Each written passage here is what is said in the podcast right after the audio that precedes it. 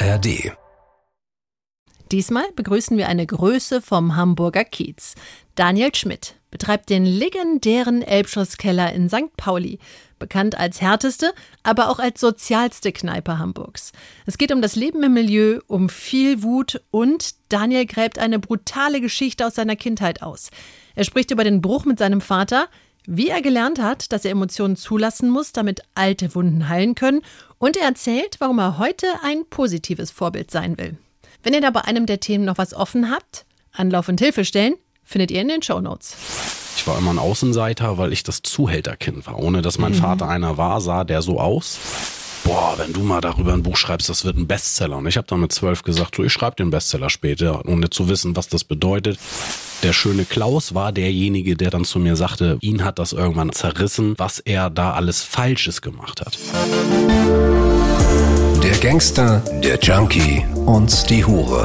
Ein Podcast von SWR3. Einen wunderschönen guten Tag und herzlich willkommen zu einer neuen Folge GJH, der Gangster, der Junkie und die Hure hier beim SWR 3. Ah, schön, dass du wieder eingeschaltet hast. Und wir fangen mal direkt mit der Vorstellung an. Rechts vor mir sitzt die liebe Nina Worker. Dein wunderschön. Hallo, schön, dass ich hier bin. Unsere, schön, dass du da bist. Unsere Herren in der Runde. Ganz genau. Links von mir Maximilian Polo. Jawohl, ich bin auch da. Stabil. Wie eh und je. Ja. Ja, meine Wenigkeit, Roman Lemke, auch in the house, aber wir haben natürlich wieder einen Gast am Start und zwar den lieben Daniel Schmidt. Daniel Schmidt kennt man, ähm, wenn man Trash TV guckt, äh, vielleicht seit neuestem. Daniel Moas. Moin, moin erstmal. ja, darf ich? Darf ich anfangen? Ja, ja. Also tatsächlich bin ich etwas überschrocken, wie viele Leute dieses Format doch tatsächlich Überschrocken sehen. merke ich mir direkt. Äh, ja, überschrocken, genau. äh, erschrocken. Wahrscheinlich bin ich noch so ein bisschen platt vom Tätowieren. Ich kam gerade sechs Stunden von der Sitzung und bin noch etwas aufgelöst im wahrsten Sinne des Wortes. Nee, ich bin tatsächlich tatsächlich etwas erschrocken oder fasziniert, wie viele Leute das doch gucken. Ähm, es gibt eine ganze Menge Menschen, die mich darauf ansprechen und erkennen, wiedererkennen und nicht wissen, was ich vorher alles gemacht habe. Mhm. Unter anderem ein 1,5 Millionen Live-Zuschauer Polit-Talk mit Olaf Scholz, mhm. so NDR-Dokus, Arte-Dokus. Hat halt keiner mitbekommen. Das weiß, weiß keiner. Genau. Nee, aber eine Sache weiß man. Wenn man Trash-TV, ja, sind alle er, dabei. Das ist er, das und wenn man dich mit was in Verbindung bringen kann, dann Na, ist es am ehesten so eine so eine Kneipe in Hamburg, der der, der Jutz Elbschlosskeller. Genau, genau. Da bist du nämlich Wirt in der dritten Generation. In der zweiten Generation. In der dritten Generation bin ich da ansässig. Mein Opa hat da schon getrunken, gesoffen, muss man tatsächlich eher sagen. Der ist leider an Leberzirrhose verstorben und äh, habe dann nach meinem Vater diesen Laden übernommen, ganz genau. Ja, krass. Das ist ja doch ein Laden, den man wirklich kennt. Also ich bin jetzt echt kein Kneipengänger und trotzdem kenne ich's. Mhm. Also ich war schön. Finde ich gut. Ist ein Begriff. Ist, besonders ist ja das, also und kannst mich korrigieren, mich stimmt es wirklich, dass ihr nie schließt? Ja. Wir haben seit 75 Jahren äh, geöffnet. Nie geschlossen gehabt, ganz genau. Das ist es, gab, es, gab, es gab eine ganz kurze Ausnahme, wo mal geschlossen war. Meine Mutter hat jahrelang unter einer manisch-bipolaren Störung gelitten und die ist dann irgendwann mit einem Krückstock, der als, äh, ja, wie, beschreibe ich das denn? Als Pistole war es nicht, ein Gewehr auch nicht, aber da war tatsächlich eine Kugel drin und man konnte damit schießen. So ein bisschen älteres Ding und das hat auch noch funktioniert und damit ist sie durch die Gegend gelaufen und hat teilweise Leute bedroht und hat einfach mal alle aus dem Elbschlosskeller geschmissen und noch zwei Tage bin ich der Meinung. Ich bin noch nicht ganz Laden, Der Krückstock konnte schießen. Ja, es war, war, ein alter Krückstock und da war eine Kugel im Lauf und da konntest du über so ein Das klingt für mich geheim, wie so eine heftige. Das ist kein Scheiß. Ich habe ähm, das Ding selber gesehen. Sie hat da mit einem unserer alten Mitarbeiter auch auf dem Kopf drum rumgeschlagen. Bernd, der ist leider an Zungenkrebs verstorben inzwischen. Naja, und das war die einzige Zeit in dieser Phase, wo der Elbschlosskeller tatsächlich mal zu hatte. Ich habe dann damals über diverse Umwege eine finanzielle Betreuung inklusive Einwilligungsvorbehalt erwirkt und dann konnten wir da vieles rückgängig machen, sonst wäre das voll nach hinten losgegangen. Ansonsten hat der Laden nie zugehabt, nicht mal während Corona. Wir hatten sogar während der Corona-Pandemie geöffnet, allerdings nicht um Bier zu verkaufen, sondern um ähm, Spenden, Güter, Lebensmittel und Klamotten und sowas anzunehmen von 10 bis 12 und von 12 bis 14 Uhr an den Mann zu bringen. Wer, cool. wenn nicht ja, cool. wir? Ganz ne? genau. Das genau du das. Schön. Ja, natürlich. du, äh, super tolle Initiative die ihr da ins Leben gerufen habt, von den Menschen, für die Menschen. So sieht's aus. Genau wie der Elbschlosskeller ja eigentlich auch. Das ist ja auch was für die Menschen, auch wenn einige ja, das vielleicht so doch. nicht wahrnehmen wollen. Betonung liegt auf wollen. Jetzt bist du hier bei uns beim SWR mhm. und die Staffel heißt Leichen im Keller. Welche denn? Ich weiß, du Geil. hast eine Menge Leichen dabei, aber hol uns ab. Was ist deine Leiche? Wor worüber ähm, sprechen wir heute? Ich würde tatsächlich sagen, dass ich keine Leichen mehr im Keller habe. Ich hatte viele im Keller und mein Hauptmentor, würde ich heute sagen, mein Onkel, der unter anderem am Seelsorgetelefon sitzt, Physiotherapeut ist, Familienaufstellung macht, mit dem ich mich sehr viel unterhalte, hat mir irgendwann den klugen Rat gegeben, wenn du dich selbst nackig machst, kann dich kein anderer ausziehen. Mhm. Und damit habe ich irgendwann angefangen äh, und habe ganz viel Positives, auch ein wenig negatives Feedback bekommen, aber hauptsächlich positives und habe schnell gemerkt, dass ich, wenn ich so als Vorbild vorangehe, vielen Menschen helfe, viele Leute inspiriere und vor allen Dingen es mir selber einfach besser geht. Danke. Ich fühle dich gerade so heftig, weil ich dieses Jahr mit meinem Doppelleben Schluss gemacht habe. Ich habe im Januar ähm, mich geoutet, dass ich als Domina arbeite und ähm, cool. nicht mehr rumgelogen und Beides. so. Und dieser Spruch, wenn du dich selber nackig machst, äh, kann dich kein anderer ausziehen, der geht mir gerade unter die Haut. Weil Ist so, oder? Äh, Frauen haben allgemein oft dieses, oh Gott, äh, was ist, wenn das Bild und, und, und, dieses Video oder was, was nicht rauskommt? Mhm. Und das ist so ein Fuck it, ich zeig's euch allen. Ja, so ist es, genau. Bevor irgendjemand ja, anders das zeigen ja, kann. Ja, den Wind aus den Segeln yes. nehmen, ganz genau. Und als gutes Beispiel, als Vorbild vorangehen, damit es andere nachmachen. Das ist inspirierend das, und es funktioniert. Ich mache das jetzt nicht ganz so extrem, aber tatsächlich seit fünf, sechs Jahren. Ich habe äh, meine Biografie als Buch rausgebracht und äh, da steht auch sehr viel drinne, was ich irgendwann mal falsch gemacht habe. Ähm, von psychischen Erkrankungen meinerseits bis hin zu Drogenkonsum und ähm, ich bin im Rein damit und es tut gut und wie gerade schon erwähnt, äh, bin ich tatsächlich damit äh, als Beispiel vorangegangen und es gab zum Beispiel eine Begegnung von Vater zu Sohn, die sich nur durch mein Buch nach über zehn Jahren yeah. ähm, ähm, Schmerz und Krieg äh, im Elbschlosskeller in den Armen lagen und auch zu mir gekommen sind und gesagt haben, ey, nur weil du das geschrieben hast, sind wir jetzt hier und haben uns versöhnt. Wie heißt denn dein Buch? Äh, das erste Elbschlosskeller und das zweite Kiez. Wow. Und, äh, beide, Titel. beide sehr zu empfehlen. Genau, und eigentlich ist es meine Lebensgeschichte, aber die ist halt zwangsläufig verwebt oder verwoben mit dem Elbschlosskeller. Mhm. Okay, jetzt hast du gesagt, eigentlich hast du mit all deinen Leichen aufgeräumt. Dann können wir hier Ja, aber es, gibt ja ein, aber, es, aber, es gibt ja, aber es gibt ja einige zum Beispiel, wo der Verlag sagte, das ist zu heftig, darüber äh. darfst du nicht schreiben. Es war tatsächlich so bei dem ersten Buch, dass zwei Stunden Gespräch angesetzt oder eingeplant waren und der Inhaber vom Verlag nach 45 Minuten mit erhobenen Armen, Kopfschütteln sagte, aufhören, du kannst mehrere Bücher füllen, das ist zu viel Input.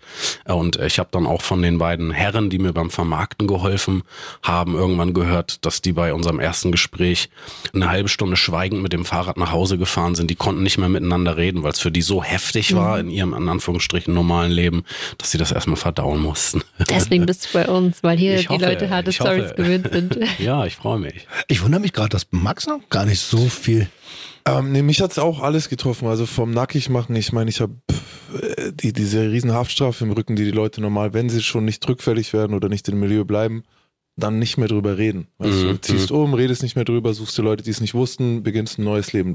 Ich meine, ich bin damit ins Internet gegangen, so nachdem ich es mit mhm. meiner Mom geklärt habe, bin ich rausgegangen. Und das zweite war sogar noch heftiger, weil ich tatsächlich aufgrund dessen jetzt irgendwie drei, vier, fünf Jahre äh, Social Media, davor sieben Jahre Jugendarbeit Schulen, meine Schwester jetzt wieder Kontakt zu mir hat. Mhm. Toll. Die hatte siebeneinhalb Schön. Jahre, wollte die gar keinen, acht Jahre keinen Kontakt zu mir haben und ich war jetzt gerade, sie besuchen das erste Mal.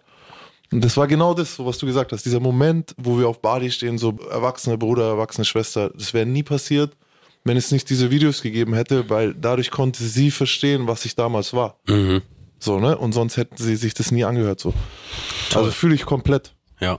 Ist auch eine Sache, denke ich, die man so nur nachempfinden kann, wenn man das selber in dem Ausmaß durchgemacht hat. Aber weißt du, wie viele Leute, weil wir haben jetzt auch schon mal gesagt, so irgendwie unsere Leben und dann normale Leute, aber ich bin der festen Überzeugung, dass eigentlich jeder Mensch, der lange genug lebt, eine krasse Geschichte hat, ein großes Trauma hat, viel Schmerz hat, Leichen im Keller hat. Mhm. Und das ist ja so wenn die Leute das dann begraben so und nicht darüber reden mit anderen, dann können diese Momente gar nicht entstehen. Deswegen, was du gesagt hast, also Vorbild zu sein, in unserer extremen Lebensweise dann damit rauszugehen, das können Leute, die dieses in Anführungszeichen normale Leben haben, mhm. für sich nutzen und dann sehen, was für Momente passieren. Ja. So, vielleicht kommt dann euer Kind, mit dem ihr gedacht habt, ihr habt gar kein Thema und sagt, ey, wir hatten ein Thema und hier ist es. So, also es kann so viel passieren, ja. wenn ihr ehrlich seid mit euch selbst. Es ist heilend auf jeden ja. Fall. Es kann so viel passieren in Bezug auf Heilung, ja. Yes. Jetzt hast du das Vater-Sohn-Thema ja quasi schon auf den Tisch geworfen. Ja. Und ähm, ich weiß, dass aus unserer Episode, die wir gemeinsam aufgenommen haben, dass es da auch ein langes Thema gab. Mhm. Und wenn ich das richtig in Erinnerung habe, ist das auch in Anführungsstrichen die Leiche im Keller, die wir im, im Vorgespräch hatten. Wie ist denn das Verhältnis zu deinem Dad gewesen, wenn Mann. du als Sohn eines Kneipiers aufwächst? Genau, du sagst gerade schon gewesen. Also für alle, die es nicht wissen, mein Vater ist verstorben vor anderthalb Jahren während der Covid-Pandemie. Nicht an der Krankheit selbst, aber aufgrund seines Alters und äh, durch die Auswirkung der Pandemie oder dieser, dieser Krankheit des Virus, weil ihm geraten wurde, ins Krankenhaus zu gehen und er sagte aufgrund seines Alters, er geht da auf keinen Fall hin, er darf da nicht besucht werden und er hat nicht mehr allzu viele Jahre hier auf dem Planeten und äh, möchte die Zeit mit seinen Enkeln und Kindern nicht missen, ist dann nicht ins Krankenhaus gegangen und ist dann dadurch umgekippt zu Hause im Badezimmer. Mhm. Ganz genau. Und äh, das Verhältnis zu ihm war mein Leben lang super. Ich habe einen ganz tollen Vater in Erinnerung ähm, wesentlich älter als meine Mutter. In den 80er Jahren war er der Wirt auf dem Kiez. Also ich mhm. weiß von anderen Wirten, die heute große Namen haben, zum Beispiel Sascha Nürnberg, das ist der Sohn des goldenen Handschuhs. Mhm. Der hat mir mehrfach erzählt, dass er damals in seiner Anfangszeit oft in den Elbschlosskeller kam, um meinen Vater bei der Arbeit zu beobachten. Er war halt der Macker auf dem Kiez damals. Ne? Von ihm habe ich alte Schule von Pike auf angelernt, animieren, pussieren, äh, wie du Leuten das beste Gefühl gibst, denn darum geht's letzten Endes Endes als Wirt. Das war sein, sein Credo. Der Gast muss aus dem Laden gehen und völlig egal, was passiert ist. Er muss sagen, ich komme wieder, war ein geiler Abend. Und wenn er sagt, zwei plus zwei ist sieben, dann musst du ihm das mhm. Glauben machen. Er ist ein guter Verkäufer gewesen. Ganz genau, so sieht's äh, aus. Für unsere Zuhörer, was heißt animieren und posieren? Ich weiß, dass die äh, meisten Leute diese Begriffe nicht direkt äh, zuordnen können. Animieren, also wenn ich jetzt am Tresen stehe, gehen wir einfach mal wieder vom Tresenjob aus, denn diese Begriffe kannst du auch für andere Sachen mhm. verwenden. Am Tresen ist dann animieren, ähm, äh, eine Show machen, wenn jetzt der Laden voll ist, heißt es nicht, dass eine geile Stimmung ist. Ja, es, es gilt auch, also eine geile Stimmung zu machen, die mhm. Leute in meine Show, die ich am Tresen mache, mit einzubeziehen. Ob das nun in meinen Schichten war, das so das Schmeißen mit einem Eiswürfel ist äh, an die Wand äh, neben einem Tisch, wo jemand eingeschlafen ist und dann dumm Spruch hinterher zu grölen. Der ganze Laden guckt auf mich, guckt auf die Person, was passiert da. Es ist halt eine Show, in die ich dann die Leute mit einbeziehe, also Animation und Pussieren äh, bezieht sich jetzt tatsächlich hauptsächlich, aber nicht nur auf Frauen. Mhm. Ähm, als guter männlicher Tresenwirt hast du immer viele Frauen am Tresen sitzen, weil das automatisch bedeutet, dass viele Männer in die Kneipe kommen. das, ist eine ganz, das ist eine ganz einfache Regel. Und die musst du halt pussieren. Ne? Äh, äh, flirten ist das letzten Endes. Ja. Ein, ein etwas besseres Flirten. Ja. Mit Ziel. Ja. Das mit dem genau. Entertainment-Konzept, also es gibt in Berlin eine Kneipe, die heißt das Klo. Ähm, Toll. Da, da, da, da, trinkst du auch wirklich so aus, aus äh, wie heißen diese, diese Kotzschalen? Äh, ja. Schnabeltassen. Oder was? Ja, Schna nee, also, also aus allem, was man halt mit Toilettengängen. Eine Bettpfanne. Bettpfanne. Bettpfanne. Toll, toll. Ich wollte immer schon so Bettpfanne. Und so, so eine Gäste, so eine Leute ja. hast du doch bestimmt bei dir. Oh oder? ja, ja eine Menge. Und du sitzt auch auf Toiletten, also die Sitze sind Toiletten. Ah, glaub, und dann gibt's da so ein kleines Kabuff vergittert und da sitzt einer drin und beleidigt die ganze Zeit. Geiler Laden, da müssen wir heute Abend hin. Nee, da gehe ich nicht rein, ich eine, auf die Fresse. Eine, eine von meinen zwei besten Freundinnen, Yves Champagne, die ist ah. Nummer 1 Burlesque-Tänzerin ja. in Europa, die wurde tatsächlich äh, jetzt letzten Winter hier in Berlin als Grinch gebucht, weil du gerade sagst, da saß einer und hat die Leute beleidigt und sie hat dann erstmal am Telefon gefragt, soll ich nur so aussehen oder soll ich auch wirklich der Grinch sein? Ne? Also sexy Grinch und Schnauze halten und da rumlaufen oder soll ich ein Grinch sein? Und die sagten dann, nee, Grinch. Und sie, yeah, ich kann ich selber sein. Super abgefahren, geiles Kostüm und sie hat dann tatsächlich den Leuten die Bier umgekippt, die People beleidigt, oh, in Ecken gespuckt und gepöbelt und ja, richtig toll. Alter. Kann ich mir bei ihr auch vorstellen. Wenn ja, sie auf jeden kennt, Fall. kann sie ja mal googeln, ja, ja, das ist fast genau, voll. Genau. Wann warst du das erste Mal, also, dass du dich daran erinnern kannst, auch im Elbschlosskeller?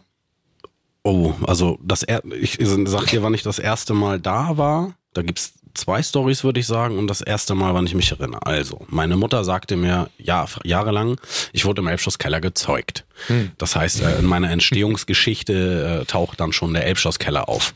Als ich dann meine Biografie verkauft habe und vorher anfing, die äh, aufzuschreiben, musste ich ein bisschen besser recherchieren, habe Mama nochmal gefragt und sie sagte entweder Elbschlusskeller oder Karneval in Düsseldorf. Also ist man nicht ganz sicher, aber das kann sein, dass es da schon losging. Genau, dann äh, weiß ich von Erzählungen nur einer Eltern, dass mein Vater mich wohl mit vier, fünf Jahren mal in der Hand über den Elbschlosskellertresen hat laufen lassen. Ähm, und ansonsten die erste bewusste Erinnerung war mit 14. Da hat meine Mutter mich mitgenommen mit meinen beiden älteren Cousins und einer von denen hat sich dann auch gleich mit einem vom goldenen Handschuh geprügelt, mit Hocker in der Hand. Ich war völlig schockiert und meine Mutter, für sie war das Standard, das habe ich ihr angesehen. Das hat mich dann noch mehr schockiert. genau, äh, ja. Okay, aber als Kind durftest du dann erstmal nicht, wenn deine erste nein, Erinnerung mit 14 nein, ist, nein, so mit 7, 8, 9? Nein, da haben meine Eltern aufgepasst. Okay, krass. Ich bin in einer sehr behüteten Gegend aufgewachsen, eine sehr äh, wohlhabende Gegend, auch in Hamburg, fast nur Ärzte, Anwälte, Akademiker, was das für mich aber nicht wesentlich leichter gemacht hat, sondern eher schwieriger. Mhm. Ich war immer ein Außenseiter, weil ich das Zuhälterkind war. Ohne dass mein mhm. Vater einer war, sah der so aus. Und äh, um das zu verdeutlichen, erzähle ich euch gerne kurz meine Einschulungsgeschichte. Wirklich lang ist die nicht, aber extrem. Mein Vater hat in der Nacht zuvor eine Schicht und äh, ein raufwütiger Gast hat ihn beigestellt. Mein Vater ist hingefallen und ist in ein Tablett gefallen mit Gläsern. Er hat sich dann das ganze Gesicht zerschnitten von Ohr bis Mundwinkel, war da äh, dann eine riesige Wunde. Der musste ins Krankenhaus, wurde auch genäht mit äh, dieser langen Narbe, hatte eine Augenklappe auf dem, auf dem Auge. Ja, mein Vater ist direkt aus dem Krankenhaus zur Einschulung hin. Mein Vater sah aus wie der typische 80er Jahre Lude, Bomberjacke, Locken auf der Brust, ein Schnauzbart, Fukuhila, Goldkette, eine, eine fette Rolex um Boxer, Atomics Schuhe, eine Phoenix-Hose, genau. Und in der Aufmachung nach Rauch und Wodka stinken, weil halt cooler Date. Kneipe, kam er zu meiner Einschulung und jetzt kommt's aber eben mit einer Naht im Gesicht, eine Augenklappe auf dem Auge und um die zu verstecken, hat er eine getönte Porsche-Sonnenbrille getragen. Okay, ja, er genau. hat's versucht. naja, und äh, tatsächlich war ich dann vom ersten Tag an das Kind vom Zuhälter. Meine Mutter war übrigens übrigens 18, als ich geboren wurde, mein Vater 43. Okay. Dazu dann noch dieser Altersunterschied, genau. Äh, da sind alle Schubladen offen. Ja. Bei den anderen Eltern und waren Lehrern. Sie, ja, waren, waren sie, waren sie auf jeden Fall, ja. Stell ich mir krass vor. Ich glaube, da ist ist der Ruf erstmal ruiniert, ne? Dann lebt sich ganz ungeniert oder? Also für, für mich als Kind war es eine Vollkatastrophe. Ah. Wie gesagt, war wir, das war ein sehr gutes, sehr gutes, wohlhabendes Viertel und äh, die Eltern, andere Eltern der Klassenkameraden haben halt äh, den Kindern verboten, mit mir Kontakt zu haben, mit mir zu spielen. Ich habe, glaube ich, dann bis zur fünften Klasse dreimal die Schule gewechselt. Meine Mutter war eine großartige Mutter, ist sie immer noch, aber die hat uns halt keine Grenzen vorgesetzt, mir und meiner Schwester. Und dementsprechend wusste ich nicht, wie man sich unterordnet. Ich bin immer Bestimmer, ich habe immer mhm. recht. Und dann kommst du in eine neue Schule, neues Klassengefüge, weißt nicht, wie das geht, willst Kontakt haben, anknüpfen, hast aber keine Peilung. Ich habe immer von allen in eine Fresse gekriegt und war alleine. Ne? Das hat sich dann erst in der sechsten Klasse geändert. Und jetzt war, du hast, also Geld war eigentlich da, das war jetzt nicht das Problem, aber hattest du dann trotzdem Berührungspunkte so zum kriminellen Milieu? Ja, leider auf jeden Fall. Mhm. Ich habe sehr früh angefangen, Marihuana zu konsumieren. Ich glaube mit 14 mhm. so. Und mein Vater kannte halt auch sehr viele Kriminelle, so die ganzen Taschendiebe vom Kiez, die kannte ich als Kind alle persönlich. Äh, wusste auch, wie diese ganzen Tricks damals vonstatten gingen. Fand das damals einfach super faszinierend. Fuzzi ist äh, seinerzeit der Taschendieb vom Kiez gewesen. Es gab natürlich sehr viele, aber er war die Nummer eins, sofern man das äh, so betiteln kann. Der hat komplett alles über seinen Taschendiebstahl finanziert, war auch ein Taschendieb im Elbschlosskeller und laut eigener Aussage ein ehrenhafter Taschendieb, denn mein Vater, der Wirt, wusste, was er tut und er hat zum Beispiel, wenn er jemand 10.000 Euro geklaut hat, 3.000 wieder in die Tasche gesteckt. Das ist aber nett. genau, genau. Ehrenmann. Ja, so ist das, genau. Damit du nicht verhungerst. Auf jeden Fall hat er mir gezeigt, richtig, so, und er war auch leicht angetrunken. Da war ich acht Jahre alt. Da hat er mit einem Bohrer durch einen Heiermann, so hat der Hamburger zum 5-Mark-Stück mhm, genannt, mhm. gebohrt, hat dann Bindfaden durchgesteckt und hat dann gesagt, so, wir gehen jetzt mal zum Zigarettenautomaten. und dann hat er echt sechs Packungen Ziesen damit gezogen. Ab da an spätestens war für mich klar, finde ich nicht schlecht. Also war schon Schlitzohr. Aber was ist denn deine Leiche, die du uns heute mitgebracht hast? Äh, wenn es eine Leiche im Keller gibt, äh, dann ist es äh, die Tatsache, dass mein Vater und ich uns leider bis heute nicht vertragen haben. Und oh. er ist inzwischen tot. Und das ist natürlich eine Sache, die sehr belastend, fast traumatisierend sein könnte, sofern man damit nicht im Rein wäre, aber ich bin damit im Rein. Also es ist, es, ich war es ganz lange nicht. Mhm. Und es gab dann einen Moment, ich bin zum Beispiel jemand, der unter anderem ans Karma glaubt. Und es gab einen Moment während der Pandemie, da habe ich halt bedingungslos Gutes getan. Einfach nur, weil ich der Überzeugung war, das gehört sich jetzt so. Ich habe da gar nicht drüber nachgedacht, sondern ich habe es einfach gemacht. Ähm, es hatte alles zu in Hamburg, selbst die letzte Instanz, in dem Fall die Tafel, war kein Anlaufpunkt mehr. Obdachlose Randständige wurden vergessen. Die haben nicht wie wir die Möglichkeit, sich unter anderem übers Handy zu informieren. Äh, und es ist niemand rumgekommen von der Stadt oder irgendeinem anderen Verein, hat die informiert mit zum Beispiel Flugblättern oder einfach seinem, seinem Dasein, ja, denen dann, denen dann was erzählen, was gerade Phase ist. Und auf dem Kiez ist das zum Beispiel so, ich kenne da jetzt als Beispiel den Besitzer von Kentucky Fried Chicken, wenn der zu hat, dann gibt er seine Buckets den Obdachlosen. Mhm. So, das ist weggefallen. Laufkundschaft ist weggefallen. Leute, die denen was zustecken. Also haben wir das dann gemacht. Ne? Es, es gehörte sich einfach so, das war, war ein Gebot einfach. Das war auf einmal klar. Naja, und auf jeden Fall war das dann irgendwann wann im Gange und es gab jemand, den habe ich mit Mitte 20, Elvis heißt der, mal so eine heftige Ohrfeige gehauen, dass sein Puls weg war. Der ist vom Hocker gekippt. Ich hatte damals äh, eine Freundin, die das gut fand, wenn sie mich im Elbschlusskeller besucht hat und der einer dabei abgegangen ist, wenn ich Leute umgehauen habe. Und ich hatte so eine Phase, da habe ich das mhm. halt auch gemacht. Ähm, und ich habe das, sie kam gerade von einer Fetischparty, hat ein Korsett um und auch hohe Schuhe und stand am Tresen und ich wollte natürlich mit ihr unbedingt los. Und äh, das war so der letzte Gast und er wollte sein Bier nicht bezahlen. Und ich habe dem zweimal gesagt, du zahlst jetzt das Bier. Und er, nö. Und dann sagte der tatsächlich so, hau mir doch eine. Und dann dachte ich, alles klar, eine Aufforderung. Hab den so eine Ohrfeige gehauen, dass er auch mit einem anderthalb Meter Satz vom, vom Hocker weg ist. Ja, und dann erstmal ähm, kein Puls hatte tatsächlich. Wir haben den gefühlt, der war weg. Ja, ich bin dann durch einen Notausgang Ausgang weg damals und der damalige Türsteher hat ihn hochgezogen. Und Polizei kam auch und äh, der hat dann war dann aber zum Glück wieder ansprechbar und sagte nee ich bin nur umgefallen. Und ähm, ja das ging dann viele viele viele Jahre so. Ich glaube fast zehn Jahre dass ich immer wenn ich den gesehen habe die Straßenseite gewechselt habe wenn nicht äh, äh, versucht habe den gar nicht wahr, wahrzunehmen mhm. wegzusehen oder auch die Emotion und äh, die Tatsache dass er da ist wegzudrücken in meinem Kopf äh, hatte ein extremes Schuldgefühl und äh, genau dieser Mann ist dann während der Pandemie, wo ich wirklich tagtäglich, ohne drüber nachzudenken, mich für andere bemüht habe, äh, äh, Gutes zu tun, der ist auf mich zugekommen und hat mich, hat meinen Namen gerufen. Hey Daniel, so richtig von der anderen Straßenseite. Und ich dachte, hä, ich? Oh Gott. Jetzt kommt er. Genau, oh das ist richtig so, so ein heiß und kalt Schweißschauer den Rücken runter. Und er sagt, komm mal her. Und dann, ich sag, was, was, was ist denn? Und er sagt, ja, hör mal zu, das mit, mit damals ist vergessen. Nimm mich mal einen Arm und hat mich gedrückt. Und da habe ich das zweite Mal in meinem Leben wirklich gefühlt, was es bedeutet, wenn einem diese schwere Last von den Schultern fällt. Es gibt mhm. ja dieses Sprichwort, genau, abgefahren. Ich war dann auch gefühlt 20 Kilo leichter und gleich das nächste, was er sagte, war, was ist denn eigentlich mit deinem Vater? Und ich wollte ihn dann so meine Standardfloskeln, die ich damals für mich schon hatte, runterrattern, so ja, ich habe ja dreimal den Weg auf ihn versucht, also bin auf ihn zugegangen und er wollte nicht und dies und das und dann hat er mir hat er mich unterbrochen und sagt, du bist jetzt ruhig. Das ist alles Bullshit. Du gehst da hin und wenn er dich sieht, spätestens dann wird er in Tränen ausbrechen, weil der liebt dich. Boah, oh, krass. So dachte ich heftig, dass das jetzt so auf mich zukommt und hatte dann für mich eigentlich entschieden, ich werde das auch machen und habe es dann aber nicht geschafft. So erst dann, wie gesagt, ein Jahr später verstorben. Ähm, und ich hatte aber durch dieses Ereignis die Möglichkeit für mich nochmal anders mit der Sache, mit der Thematik umzugehen und habe das in meinem Herzen und in meinem Kopf anders verarbeitet und bin dadurch äh, ja zumindest heute so im Rein, dass ich hier nicht äh, gerade eine Träne vergieße, wenn ich das erzähle. Ich schwitze zwar ganz schön, also ich merke schon, das wühlt mich auf, aber es ist, ich aber es ist so, ich, ich wenn, wenn ich daran denke, weiß ich nicht, dass es ein Leben danach gibt oder jemand guckt von oben auf mich herab, dann weiß ich, er ist stolz auf mich und er liebt mich und ich liebe ihn auch. Oh, das dauert, aber ich fühle dich so krass, Daniel, weil bei mir war es sehr ähnlich. Ich habe das letzte Telefonat mit meinem Papa im Streit beendet. Katastrophe. Und ihn das letzte Mal dann gesehen, als er im Koma lag und einen Tag später verstorben ist. Es war ein Jahr vor Covid, also das hat er gar nicht mehr mitbekommen. Heftig. Aber sich selber zu verzeihen, dass man nicht mehr Tschüss sagen konnte, Boah, mir schlägt das Herz gerade bis hier.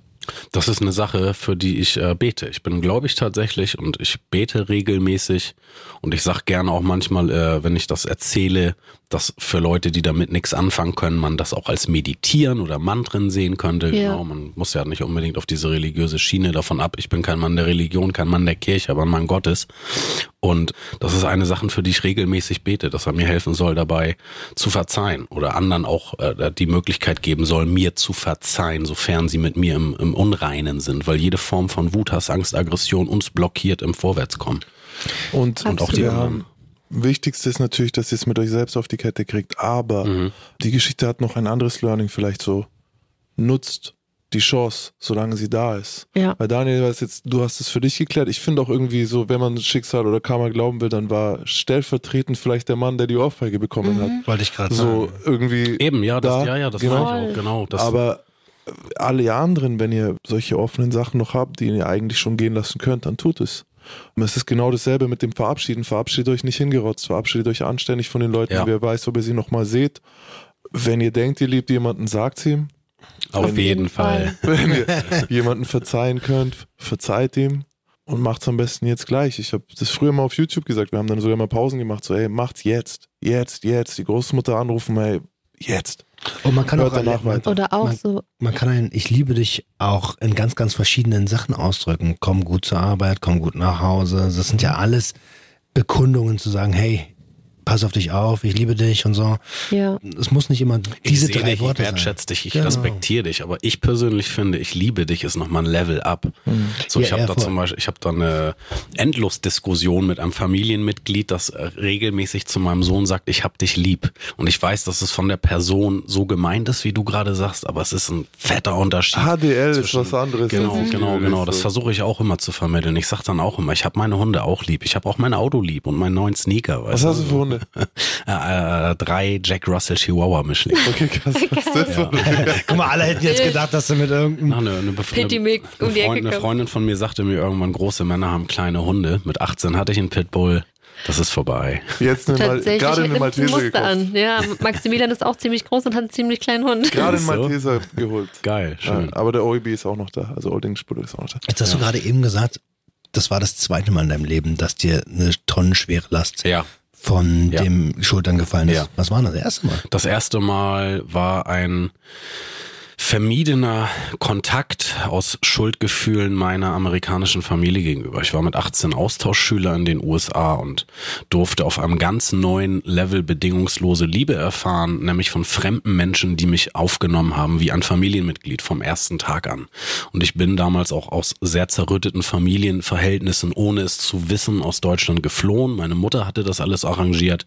Ich glaube, das war damals das zweite Mal, dass sie in einen äh, ja, manisch-depressiven, bipolaren Schub verfallen ist, weil sie nicht medikamentös gut eingestellt war und nicht vernünftig beim Arzt war. Und ähm, ich habe das dann das zweite Mal mitbekommen und ähm, ich bin halt ein Kind, ich liebe meine Mutter über alles. Die hat uns auch mit Liebe überschüttet als Kinder. Daher weiß ich, wie das funktioniert, wie es sich anfühlt. Ich kann es nehmen, ich kann es geben. Wenn ich was kann, dann ist es äh, lieben. Und ähm, ich habe meine Mutter so wie heute auch bedingungslos geliebt und wollte es nicht wahrhaben. Ich wäre da dran kaputt gegangen und sie hat dann, weil sie das vorher erkannt hat, äh, eben dieses Austauschjahr organisiert. Und ich bin eigentlich schon mit einem gebrochenen Herzen, ohne das zu wissen. Und da gab es auch vorher Sachen in meiner Kindheit, die noch viel krasser waren, äh, ohne das zu wissen und aufgearbeitet zu haben, in die USA und äh, hatte dann irgendwann keinen Kontakt mehr. Du? 18 war ich damals. Ich habe äh, die Highschool in der 12. Klasse gemacht und ich habe dann jahrelang keinen Kontakt zu diesen Menschen gehabt. Das ging tatsächlich erst deshalb los, weil halt einfach viel zu tun und eigene Leben und so dieser Standard und es wurde dann aber von Jahr zu Jahr mehr zu einer Ausrede an mich selber, so weil irgendwann was so dann wie, wie Maximilian gerade gesagt hat, man muss sich diese Zeit einfach nehmen, so wie mit dem ich ein Tschüss sagen, sich vernünftig mhm. verabschieden, ich liebe dich. Ja, es gibt also dieses Ich habe keine Zeit ist Bullshit. Du ja. setzt dir deine eigenen mhm. Prioritäten und entscheidest, wofür du dir Zeit nimmst. Ne, und das hat mich dann halt auch irgendwann, als ich ein bisschen älter wurde und das langsam gemerkt habe, angefangen aufzufressen.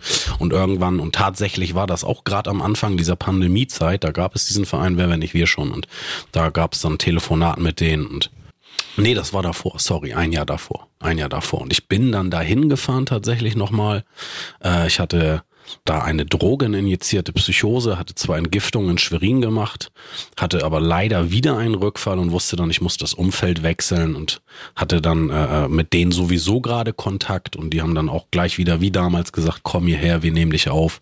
Ich bin dann dahin, habe da glaube ich 90 Tage gelebt, nee 80 Tage und dann musste ich los, weil dann Covid ausgebrochen Ach, das war doch die Nummer, wo du nicht wusstest, wie du zurückkommst. Ganz genau, so. ganz genau. Ich habe tatsächlich das letzte Passagierflugzeug äh, gehabt, was es überhaupt gab. Wir hatten von mit 20 Passagiere hatte jeder einen eigenen Steward, eine eigene Stewardess, hm. bisschen wie im Horrorfilm.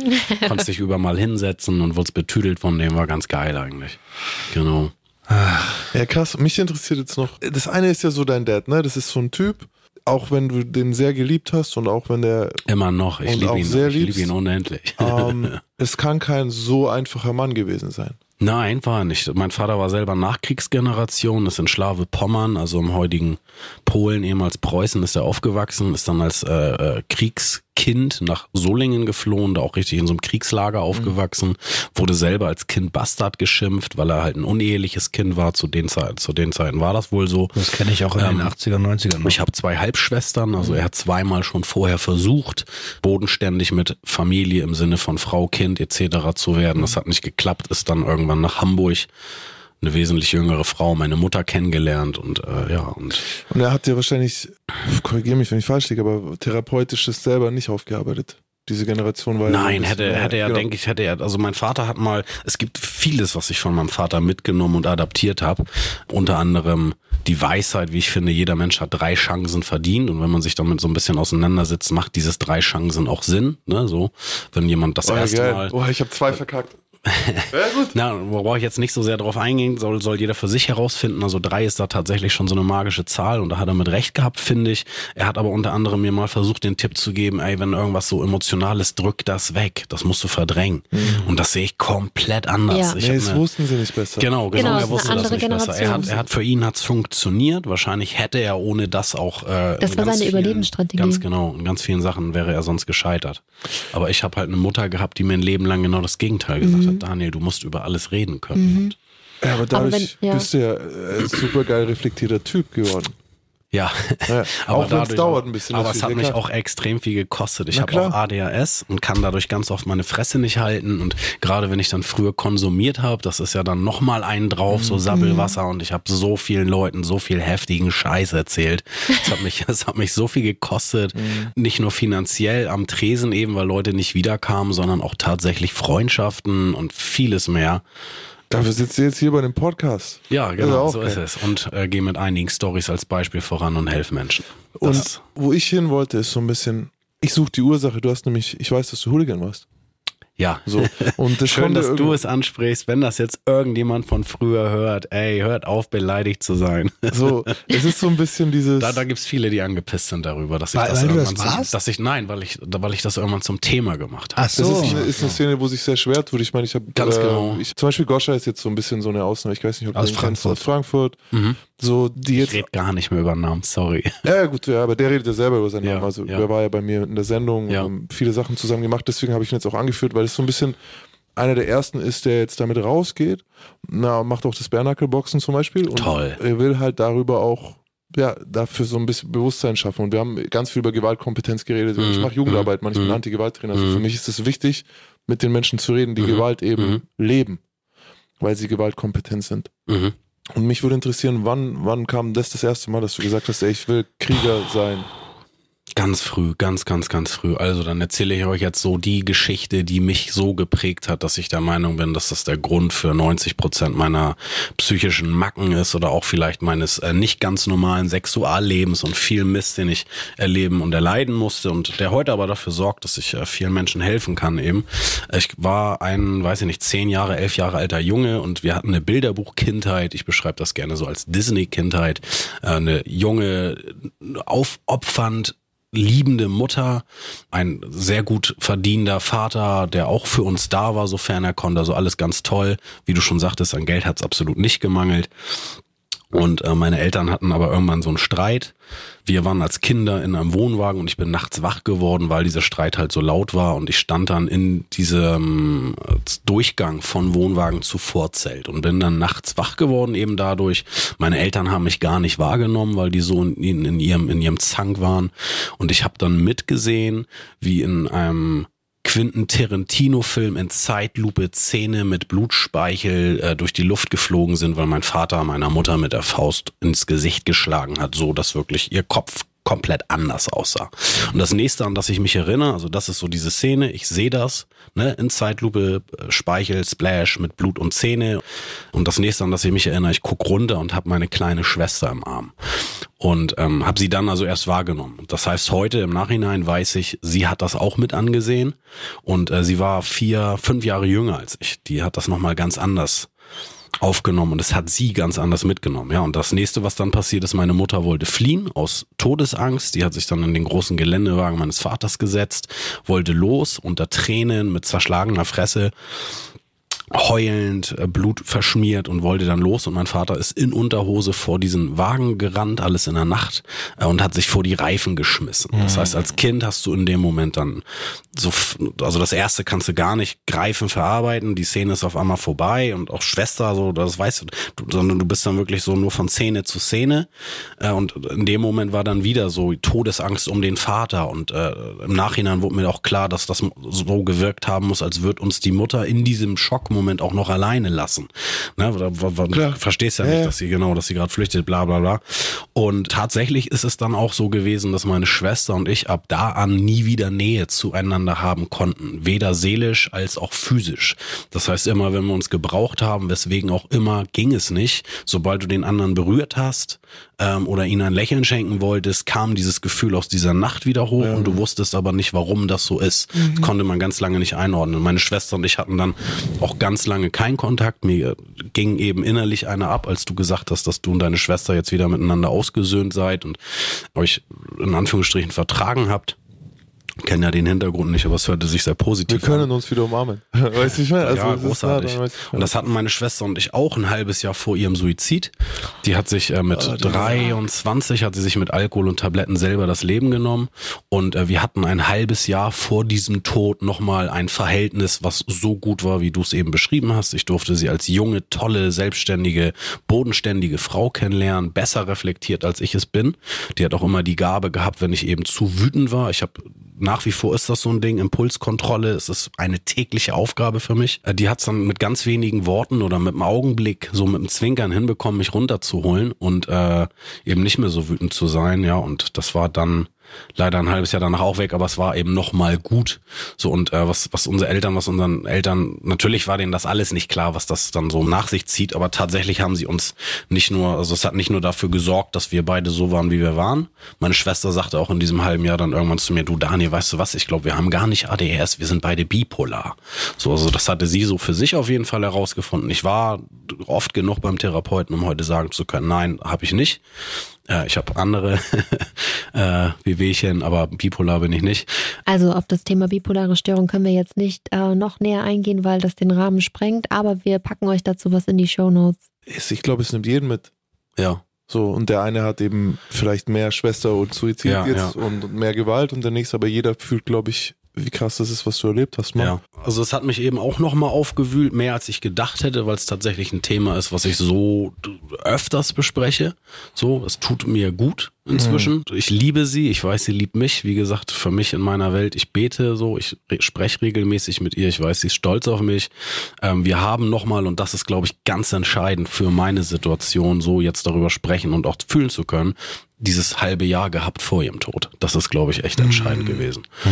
Naja, und auf jeden Fall gab es dieses, dieses Ereignis so in meiner Kindheit und ab da an war das eigentlich so, ich bin zwei, drei Jahre später danach in die Pubertät gekommen und ab da an war es eigentlich so, dass ich meine meine Wut gar nicht unter Kontrolle hatte. Mhm. Ja, Testosteron Pah. schießt auf einmal in den Körper. Bei mir war es auch so, ohne zu wissen, was ich da tue, habe ich mit 14 Testosteron gespritzt. Das oh. heißt, du bist sowieso schon in so einem mhm. Zustand, wo dein Körper die, was weiß ich, wie vielfache Dosis in den zuerst kleinen Tic-Tac-Hoden produziert. Die werden dann ja, fangen dann ja das erste Mal an zu wachsen. Und dann gibst du dir nochmal so das, keine Ahnung, was hundertfache, wenn du dir das da reinknallst. Und ja, wie bist du dran gekommen in dem Alter schon? Ich bin mit 14, äh, äh meine Mutter hat einen Lebensgefährten gehabt, der hat im Osten in, im Bautzen im Knast gesessen, hatte einen blauen Lidschatten tätowiert, das ist ein typischer Indikator für den Bautzen-Knast.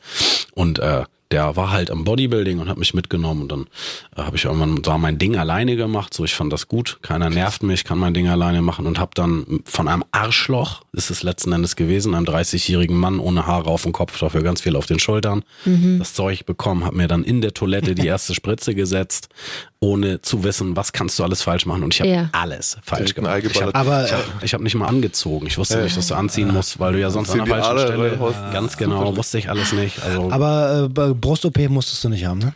Keine Gynäkomastie. Ist ein bisschen genetisch so, ne? Also ähm, manche Sachen ja. sind genetisch so. Ja.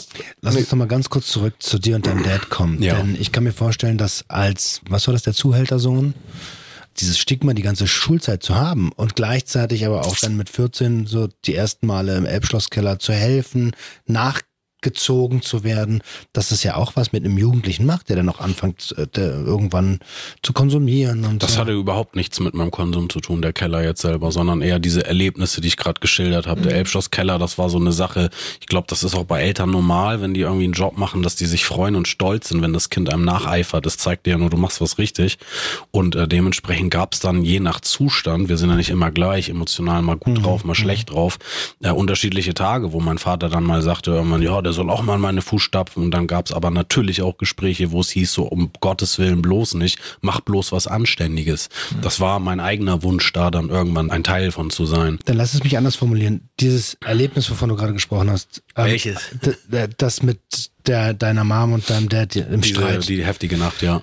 Ähm, hat das Verhältnis zu deinem, zu deinem Papa irgendwie verändert oder zu deiner Mama? Das hat das Verhältnis radikal geändert, weil meine Eltern sich danach getrennt haben. Hatte deine Mutter denn mit deinem Vater den Kontakt abgebrochen oder wie kam der Kontakt mit deinem Papa wieder meine, zustande? Meine, meine Eltern, die haben sich dann tatsächlich erstmal räumlich getrennt und natürlich hatten meine Schwester und ich dann auch eine ganze Zeit lang keinen Kontakt zu seinem Vater. Ähm, die beiden Haushalte mussten sich neu aufstellen und erstmal mit sich selber klarkommen. Und dann hat sich äh, der Kontakt aber wieder entwickelt. Ich glaube tatsächlich über uns Kinder, äh, bei unseren Eltern nur das Nötigste. Und das waren dann halt diese regelmäßigen Fußballspiele, ja. Okay, und die räumliche Trennung war aber innerhalb Hamburgs oder noch weiter? Ähm, nee, die war innerhalb Hamburgs. Okay. Genau. Also mein, mein, mein, mein Vater war immer Betriebsleitung vom Elbschlosskeller und meine Mutter immer Inhaberin. Dadurch ging das allein beruflich schon gar nicht, okay. dass die sich zu sehr voneinander distanzieren. Ja. Und er ist dann halt ausgezogen es gab immer weniger Vater und äh, wir sind dann zusammen ab und an ans Millantor, ans äh, FC St. Pauli Fußballstadion, was mit Sicherheit einer der Gründe ist, weshalb äh, viele aus dieser Fußballszene heute einen Pisser auf mich haben und immer schon hatten.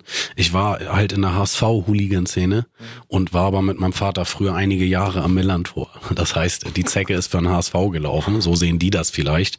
Ähm, ich war dann, wie gesagt, irgendwann Austauschschüler, kam zurück nach Deutschland und es gab auf einmal USP, äh, es sind, sind die St. Pauli Ultras und die haben sich halt gebildet, als ich Austausch Austauschschüler in den USA war und mit denen konnte ich nichts anfangen. Mit der ganzen Politik, die dahinter steckte ganz toll, was die für den Verein machen, sich engagieren, pipapo, aber Politik ist nicht so meins. Und die Ultrabewegung gibt es ja bei jedem größeren Verein. So ist das, genau. Haben sie alle und die kamen da halt ein bisschen später wohl mit erst.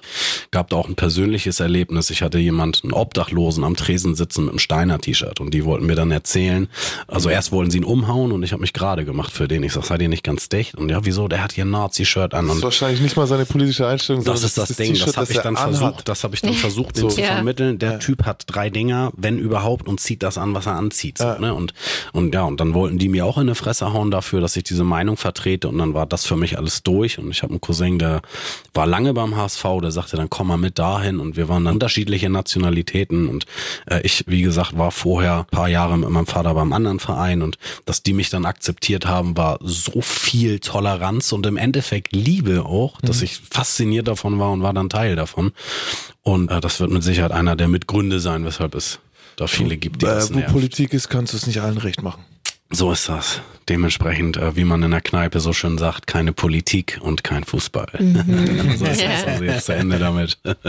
Zumal das ja nur noch einige Jahre her ist. Nee, und ich habe dann äh, eben immer schon hohes Gewaltpotenzial gehabt, bestimmt deswegen und dann auch wegen einem zu hohen Testosteronlevel.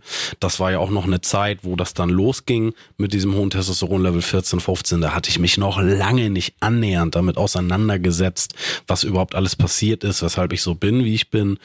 Das, es, es gab Schlüsselmomente, die kamen erst mit 30 hoch. Da mhm. habe ich dann wirklich mhm. konkret mein, meine Biografie niedergeschrieben. Ich habe mit 18 im Elbschlosskeller angefangen und habe dann immer Notizen gemacht. Es mhm. gab tatsächlich so ein Erlebnis, dass meine Mutter irgendwann mit Funkeln in den Augen sagte, als mein Vater von der Arbeit kam und eine wilde Story erzählte, boah, wenn du mal darüber ein Buch schreibst, das wird ein Bestseller. Und ich habe dann mit zwölf gesagt, so, ich schreibe den Bestseller später, ohne zu wissen, was das bedeutet. Mhm. Hab dann, wie gesagt, mit 18 notiert und dann mit 30 wirklich einen roten Faden in die ganze Sache gebracht und das waren so zweimal pro Woche zweistündige Sitzungen mit einem Lektoren zusammen, der mir dabei geholfen hat und da war es dann wirklich so nach diesen Sitzungen stand ich vor der Haustür und hatte schweißgebadete Ränder unter den Armen, weil so viel hochgekommen ist. Also ich kann es jedem nur empfehlen, ähm, ob ihr der Meinung seid, da wird was draus oder nicht, das einfach für sich selber zu machen, das Leben Revue passieren zu lassen und aufzuschreiben, weil einfach so, es gibt ja diese Übungstechnik auch in der Schule von der Hand in den Kopf. Mhm. Ich weiß nicht, ob ihr das kennt. Ich habe früher oft Spickzettel gemacht und wenn die dann ah, fertig waren, hatte ich wusstest du genau, ja, dann habe ich sie nicht mehr gebraucht. Ich habe das genau. immer mit Cannabis gemacht, von der Hand in den Kopf. habe ich auch lange gemacht. Auch, es ist wirklich heute eine krasse, krasse Folge für mich, so dieses auch, was du jetzt gerade gesagt hast. Ich meine, ich habe die letzten drei Jahre irgendwie dann YouTube gemacht und ich würde jetzt jedem raten, fangt nicht mit euren schlimmsten Momenten an, wenn ihr das macht. Geht nicht auf die schlimmsten Momente, sondern geht einfach mal so ein bisschen. Fangt mal mit irgendeinem Weihnachten an, fangt mal mit irgendwas genau, an, was jetzt gar genau. nicht wirklich gleich gebrannt hat. Weil ich mache das jetzt seit drei Jahren, mache ich die ersten Jahre im Knast, im Knast so mhm. und es ist sehr unangenehm. Also es ist wirklich was, was du jetzt nicht unbedingt auch alleine dann machen solltest, sondern äh, das, wirklich fangt, da, fangt mit Sachen an, die euch eigentlich leicht vorkommen und dabei werdet ihr schon super viel lernen.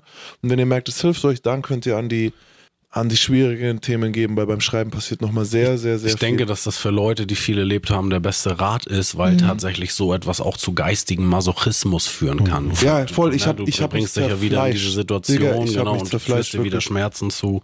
Dementsprechend, äh, und es ist so, unbedingt Bock da drauf hat. Mhm. Wenn du an eine Position dann kommst, gerade wenn du die, also wenn du es für jemand anders schreibst, wenn ihr es für euch selber schreibt, ist vielleicht nochmal ein bisschen anders. Wenn ihr es für jemand anders schreibt, kommt ihr nämlich immer wieder an den Punkt, wo ihr euch selber andere Gedanken und Worte vielleicht wünscht, in den Mund zu legen, in den Kopf zu legen. So, mhm. ne? Ich habe so gehandelt und irgendwo weiß ich, was ich mir wirklich gedacht habe, aber ich will, ich habe es ja noch auf YouTube gemacht, weißt du, mhm. ich war dann so, sage ich jetzt wirklich, warum ich das gemacht habe, so, ne? Und dann muss ich aber genau hinschauen, habe ich das gemacht, weil ich so cool war mhm. oder hatte ich Angst?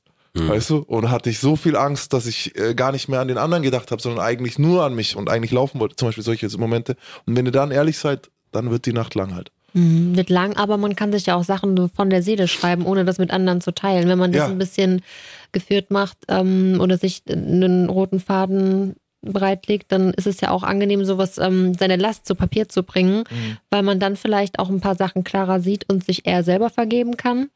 Ja, ist, glaube ich, auch wichtig, dass man einen Umgang mit Emotionen, also ja. so einen Grundumgang ja, mit Emotionen solltest du schon an. haben. Weil wenn du anfängst recht. zu schreiben und merkst, die ganze Scheiße kommt hoch, so, dann kannst du auch schnell in meinem Fall überm Spiegel hängen genau. und Nasenrotzen. Und im anderen wieder in Gewalt. Das also, ist, das, ist genau. das Ding. Wir sind halt alle unterschiedlich. Mir hat's halt extrem geholfen, dann doch irgendwie besser damit umzugehen und bei mir zu sein, mich selber zu verstehen. Und wenn man jemand ist, der das schon so ein bisschen gelernt hat, sich selbst zu verstehen, mit Emotionen umgehen kann.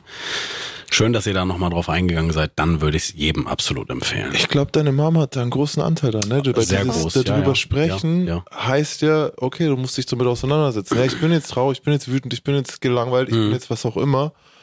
Und desto früher wir damit anfangen, weil ich habe vor kurzem wieder, also ein Freund von mir, der hat es halt einfach nie gelernt. So. Und da ist halt wirklich Gewalt immer das Ende jeder Emotion.